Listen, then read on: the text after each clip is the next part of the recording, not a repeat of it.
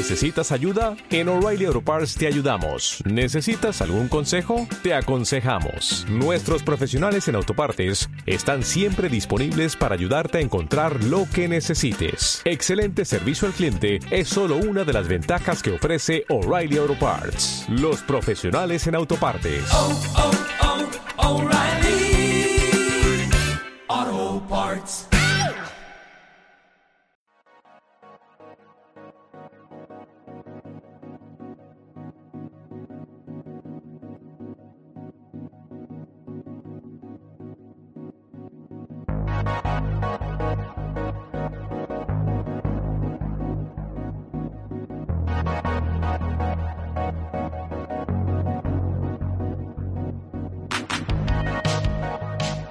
Saludos querida tropa Uberfreak y bienvenidos a un nuevo Micronautas, este podcast dedicado a los patrocinadores, a nuestra infantería móvil.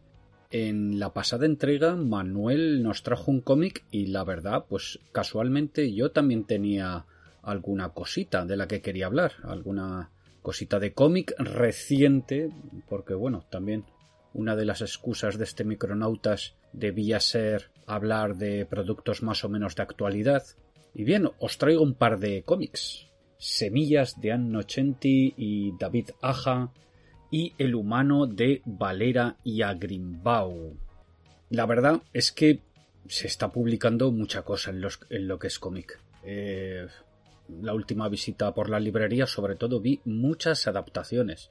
He visto que han salido adaptaciones de Dune, de alguna obra de George R. R. Martin, ha salido una adaptación al cómic del cuento de la criada, salió una de 1984 no hace mucho, por supuesto la de Matadero 5 de Montéis, pero de esta hablaremos en un próximo programa, así que esta la aparto para el futuro. ¿Y qué más vi? Eh, Fahrenheit 451, también vi una adaptación, en fin, un montón, pero lo cierto es que la mayoría de ellas bastante anodinas, no sé, las abres, miras el dibujo y llama bastante poco la atención. En fin, lo que os traigo hoy yo creo que es bastante más interesante. Vamos con la primera, que es la más reciente, que es Semillas, de Annocenti, supongo que se pronuncia así porque el apellido es italiano, si no es pues Nocenti, se le no, y David Aja, nuestro paisano. Bueno, Annocenti es periodista, editora y guionista que sobre todo es recordada por su etapa en Daredevil, ¿no? A finales de los 80. Pero bueno, ha hecho también mucho guion de cómic para Catwoman, eh, Tifoidea, veo aquí en la solapa, Ruby Falls con Flavia Biondi, pero bueno, ha trabajado mucho en prensa y también ha estado metido algo en tema de documentales. Y bueno, eh, David Aja, el vallisoletano de oro, ¿no? Este dibujante, ilustrador de estilo muy personal, ganador de premios Eisner, de premios Harvey, en especial por sus trabajos en Ojo de Halcón, pero también en Puño de Hierro, Bruja Escarlata, en fin, gran portadista, gran dibujante, gran ilustrador, gran artista de cómic. Esta obra ha sido publicada en Estados Unidos este mismo año, ha sido publicada por Dark Horse dentro del sello Berger Books de la insigne editora Karen Berger, por todos recordada, por todos los aficionados al cómic, perdón. A comienzos de este año, esto es muy reciente, esto está recién salido del horno. Aquí en España lo ha sacado Astiberri. Ya os digo, hace muy poquito, en 2021, en el momento que estamos grabando este podcast. Bueno, os comento primero de qué va esto. La acción se situaría en un futuro cercano, en el que el mundo sufre una catástrofe ecológica. En fin, tenemos la contaminación atmosférica a tope, las abejas que desaparecen, las aguas de los océanos que suben, tenemos todo el pack. Y nos encontramos en una ciudad no especificada, en la que un muro separa dos mundos. El de los luditas, aquellos que han decidido renunciar a la tecnología, eh, recordemos que el ludismo fue un movimiento encabezado por artesanos ingleses a comienzos del siglo XIX que protestaban contra el maquinismo, contra las nuevas máquinas, las máquinas a vapor que les dejaban sin empleo, ¿no? Los telares industriales, pues que les quitaban el trabajo, les dejaban sin trabajo. y bueno, estos optaron por la destrucción de estas máquinas. Pues bueno, estos luditas de los que os hablo, pues lo que han decidido es básicamente pues volver al campo, ¿no? A un modo de vida más sencillo, sin tecnología. Bueno, un campo, digo volver al campo, pero un campo que está fatal también. Pero bueno, hay que se vuelven ellos y luego están pues los que se han quedado en la ciudad, pues con sus móviles, con internet y sus máscaras de gas también. Allí, en el muro este del que os hablo, que separa eh, estos dos ámbitos, dentro de la ciudad, pues conoceremos a Astra, una periodista en busca de la noticia. Astra trabaja para un periódico sensacionalista llamado Scope, dirigido por Gabriel, una cínica periodista de la escuela del miente que algo queda. Y aquí hemos venido a ganar dinero, no a contar la verdad. La verdad no interesa a nadie. De hecho, la verdad la acabamos hasta creando los periodistas y todo. Porque los bulos, los mismos bulos, eh, una vez que ruedan, pueden acabar convirtiéndose en realidad. Es un poco su idea. Bueno, a Gabriel, a la editora, a la jefa, le interesa que Astra investigue una droga que hace que sientas tu propia muerte. Pero a Astra el asunto no le interesa en absoluto. Pero bueno, lo negocian una cosa por otra y la jefa le dice mira si haces este artículo pues luego te dejo hacer otro pues sobre lo que te interese y te apetezca porque a mí bueno lo de que ganes el Pulitzer o que ganemos el Pulitzer pues como que me da igual en otro lado de la ciudad nos encontraremos con una pareja que se acaba de acostar. Tenemos a Lola una chica que va en silla de ruedas una jovencita y Reis un extraño personaje eh, tapado con una máscara de gas y metido dentro de un abrigo.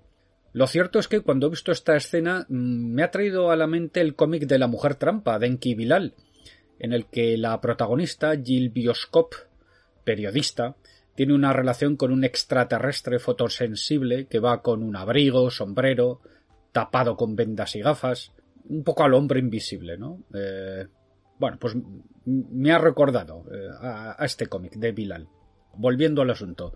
Eh, pues este Reis eh, deja a Lola en la habitación porque se tiene que marchar, según dice él, para recolectar semillas. Parecerá ir a lo que son unos suburbios abandonados y allí se encontrará con otros tres personajes enfundados en máscaras antigás, escafandras. Por la conversación veremos eh, claramente que son extraterrestres que han sido enviados por alguien, alguien superior, a nuestro mundo a recolectar semillas antes de que todo se vaya al garete. Ese es su trabajo. Parece ser, eh, según comentan, que los envían a diferentes mundos abocados a algún tipo de catástrofe a recolectar estas semillas y entregarlas a su misterioso o misteriosos jefes. De hecho, sólo si se extinguen estos mundos, estas semillas tendrán valor, según comentan. Por eso también le dicen a Reis que no se encariñe con la chica, con Lola. Especialmente uno de ellos, que parece ser el jefe, que salvo por la máscara que lleva va en pelotas, estos extraterrestres son bastante homínidos, es decir, son bastante humanoides, y además el tipo va con una escopeta, y, da un poco de miedo porque parece estar un poco zumbado, pero zumbado no en plan alien, sino en plan redneck, ¿no? Tenemos una viñeta en que aparece el tío sentado con su escopeta, con una bandera de Estados Unidos detrás, le mete un tiro a la televisión, una imagen muy chocante. Bueno, por otro lado, Lola se ha juntado con sus amigas en una cafetería y ahí están zampándose un bol de insectos, hablando sobre el nuevo ligue de Lola, y Lola comenta que está pensando en cruzar el muro con su nuevo chico. A lo que las amigas le dicen que ellas ni de coña lo harían y la invitan a ir de fiesta. Le dicen venga, vamos al Death Club, el club de la muerte, que es el garito de moda y en el que dan esa droga de la que todo el mundo está hablando ahora. Lola dice pues vale, ¿por qué no? Mientras en su casa Astra, la periodista, muerta de asco, pues decidirá tragar con el tema del trabajo también, ir al Death Club, eso sí, a cambio de que la directora le consiga un pase al otro lado del muro para que pueda buscar su gran noticia. Total, que haya que se irá, se acodará a la barra mientras le dan la brasa unos y otros, y en un momento dado, pues se sale fumar un cigarro por la puerta de atrás, y en un oscuro callejón verá a una chica en silla de ruedas besarse con un tipo alto y cuando este tipo se gire, ¡zas! Verá el rostro del típico alien cabezón, calvo, de ojos grandes, vamos, el de manual. Logrará tirarle una foto con el móvil y hasta se dirá en un principio, ya está, ya tengo la exclusiva que quería mi jefa, ya tengo el notición, pero cuando esté a punto de enviársela por email dirá no, mejor esto me lo quedo para mí. Y bueno, este sería el final del primer acto. Quedarían tres más. ¿Mm? Os he comentado solo un poquito la primera parte para que os hagáis una idea de qué va. En el siguiente veremos pues como Astra, Lola y Reis, cada uno por su lado, o bueno, la pareja por su lado y Astra por el suyo, pues se aventurarán en la zona lúdita, se van al campo, y veremos qué aventuras corren por estos lares, ¿no? Eh, pues qué pasará, ¿no? ¿Los convertirá Astra esta pareja en noticia? ¿O triunfará el amor entre especies? Eh, ¿Qué pasará con estos aliens recolectores de semillas? ¿Está nuestro mundo realmente abocado a la destrucción? ¿Nos vamos al garete? ¿Nos salvaremos? ¿Sí? ¿No? Pues bueno, todo esto se irá desarrollando a lo largo de la obra. También aparecerán otros personajes en la trama como una pareja de viejos campesinos luditas, otra pareja de oscuros científicos y empresarios que van siempre enmascarados, ¿no? Y que les veremos de vez en cuando andar trasteando con tecnología, intentando arreglar el desaguisado ambiental. son escenas curiosas porque ellos dos parecen como competidores, un rollo a lo, no sé, Elon Musk y, todos estos eh, emprendedores científicos Em, veremos también un grupo de autoayuda para abducidos por alienígenas. En fin, que hay más chicha de la que os he comentado en un principio. Como conclusión respecto a Semillas, decir que, en mi opinión, tenemos un cómic no solo visualmente atractivo, sino además con una historia interesante. Y además, incluso es un objeto con valor estético en lo material, porque Aja se ha preocupado por elegir un papel especial para la portada, que es así rugoso al tacto, con una imprimación en relieve, para cuando lo coges, mira, ahora lo estoy tocando, eh, y es que se te queda enganchado al tacto cuando lo coges. Tú lo coges, es, un formato bonito, además, y no sé, yo creo que, que evoca o va acorde al, al espíritu de la historia. Además, es tapa blanda, estos son 124 páginas y bueno, lo comentaba el otro día con mi amiguete Oscar Senar, que algunos lo recordaréis de charrando de TVOs, que hablábamos ahí de cómics, y me comentaba que, oye, que, qué bien la, tapa blanda, por favor. A, ver, yo creo que se nos está yendo la cabeza con la tapa dura en, en algunas ocasiones. El otro día estaba ahí en la, librería de cómics y, veía, por ejemplo, un cómic de, Batman eh, que es que era, era finito, no, sé, tendría esto 50 páginas menos. Iba con tapas duras y es que decías, es que abultan más las tapas que lo que es el papel. Entonces, a ver, yo entiendo que la tapa dura está bien para cierto número de páginas o a lo mejor formatos más grandes, eh, un poco para proteger mejor el volumen de papel, pero no sé, con, estas cantidades que estamos hablando, 120 y pico páginas, 150, pues yo creo que es más cómodo y sobre todo, ¿por qué? Porque la tapadura ocupa más, ocupa más espacio, ¿no? Entonces, si nos vamos comprando TVOs, pues eh, siempre es más cómodo la tapa blanda. En fin, es, es una digresión.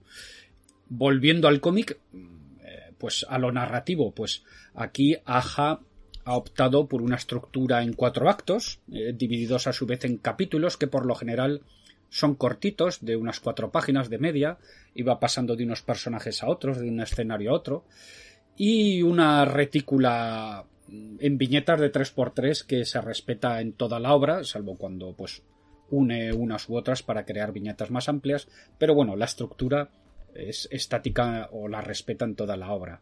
Como ha declarado el mismo autor, ha decidido jugar con una serie de limitaciones a las que se añade, además de lo que he dicho, pues el uso del bitono, por ejemplo. Eh, es un negro con un verde apagado, poco saturado, casi gris, que junto al entintado expresionista que trabaja Aja, pues yo creo que le va muy bien a la historia.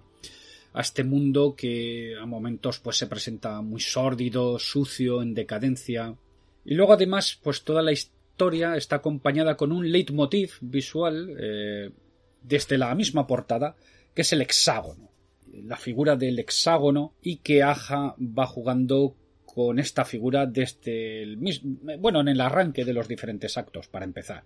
Y luego, bueno, mm, respecto a la historia, pues mm, allí Nocenti ha plasmado pues varios de sus intereses, ¿no? El periodismo, por toda la trama que se desarrolla alrededor de Scope, la ecología, por todo el tema de la catástrofe que hay de fondo. Eh, bueno, luego a nivel narrativo, mm, decir que es una historia bastante abierta y como ha dicho la misma Nocenti en una entrevista, y cito, eh, Semillas presenta preguntas sin respuestas claras, así que espero que los lectores respondan a estas preguntas por sí mismos. Semillas es una invitación a interpretar, no hay una lectura de semillas. La historia es algo misteriosa y críptica para invitar al lector a participar.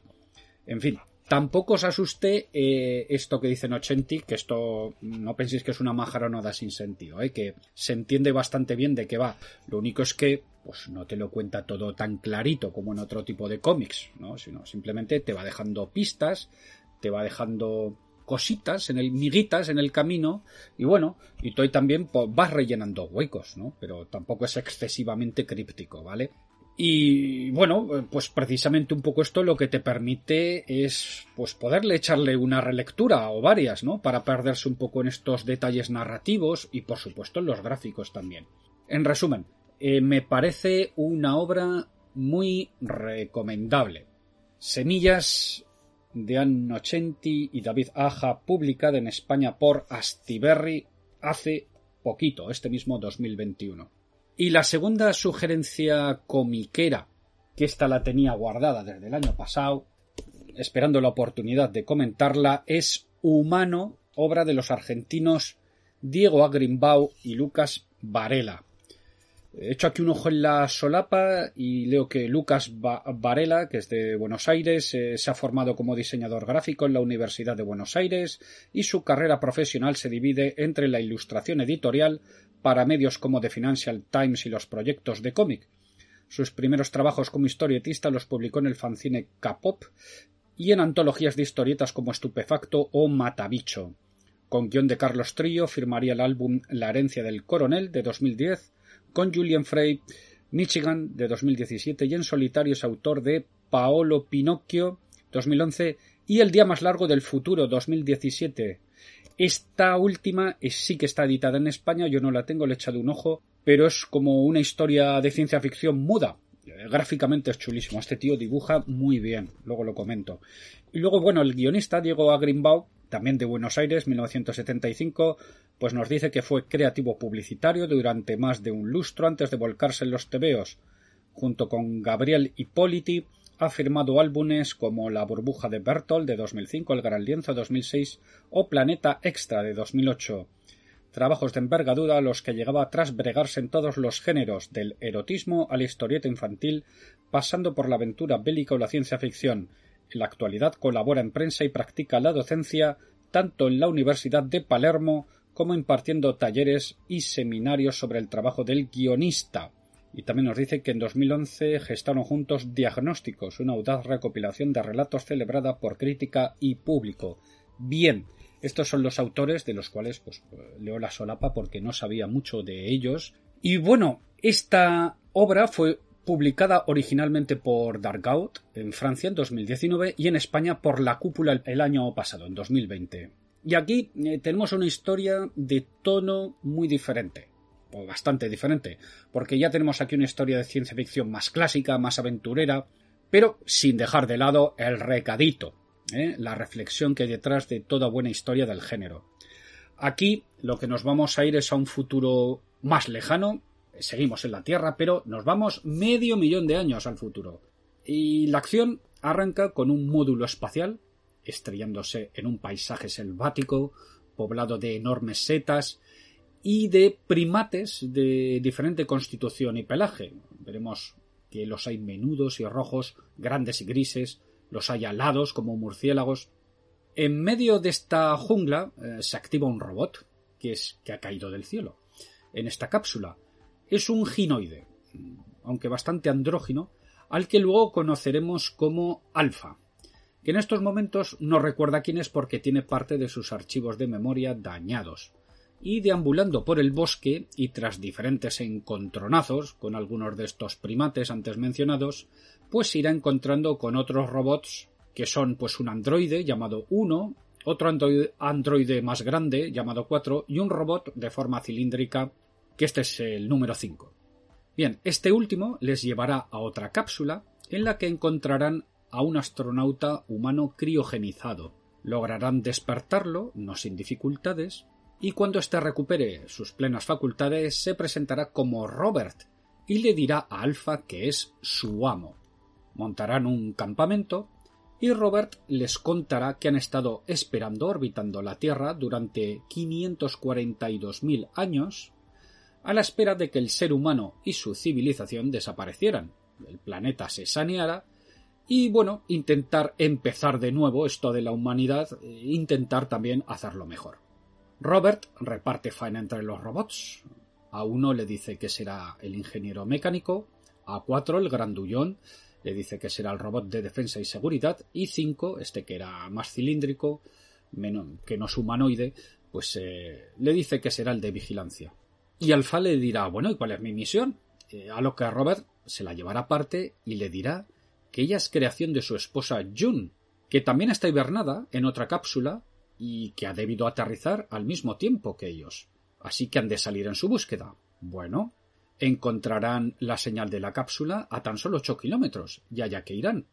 Por el camino sufrirán diferentes avatares, hasta que den con la cápsula de June para, oh sorpresa, encontrarla muerta, momificada, Aparecerá entonces un androide destartalado similar a Alpha que se presenta como Beta, el androide personal de June, al igual que Alpha sería el de Robert. Y Beta les contará que por un error la cápsula de June descendió hace 104 años. June murió hace 57. Y mientras esperaba a Robert, pues le dejó una serie de cintas de vídeo, un diario, por si llegaba después. Obviamente Robert se queda en shock, hundido. ¿Qué pasará con la misión ahora que Robert es el único ser humano en todo el planeta? Pues no os cuento mucho más, eh, salvo que la cosa pues no va a ir bien. Y Robert pues se va a convertir en un trasunto del coronel Kurtz en el corazón de las tinieblas o el doctor Moreau de H.G. Wells, ¿no? Pero bueno, allí también estará Alpha que es la protagonista realmente, presenciando el descenso de Robert a los infiernos e intentando salvarlo de sí mismo, ya que en este mundo el peligro no va a ser precisamente la naturaleza hostil, sino el humano. En fin, ¿logrará Alfa ayudar a Robert? ¿Hay un futuro para la humanidad en este mundo? Pues ahí os lo dejo por si os ha picado la curiosidad y os apetece leer este cómic. Como conclusión, decir que es una obra muy entretenida y atractiva visualmente. Varela tiene un estilo de línea clara muy bonito, muy trabajado. También tenemos aquí el uso de una paleta de color limitada a gradaciones de rojo y grises, pero muy bien llevada también. Son 144 páginas. Tapa blanda, de nuevo, insisto, por favor. Más tapa blanda. Stop, tapa dura. Y la historia de Agrimbaum pues entra dentro de la ciencia ficción más clásica, un poco como os he comentado, más aventurera, pero también, pues como he dicho, con su pozo de reflexión sobre, pues bueno, lo que sería la naturaleza humana, en especial la mente humana, el bien, el mal, la evolución, el choque del ser humano con la naturaleza, la bioética, los límites de la ciencia y la tecnología en su uso con la naturaleza, los animales, en fin, todo esto aparece en la obra. Así que, si vais a por ella, espero que os guste. En fin, las dos obras el humano, pues eh, cuesta cerca de 20 euritos, lo que os he comentado, editada por La Cúpula el año pasado, 2020, El humano Varela Grimbau, y la de Astiberri cuesta solo 15 pavos, 15 euros.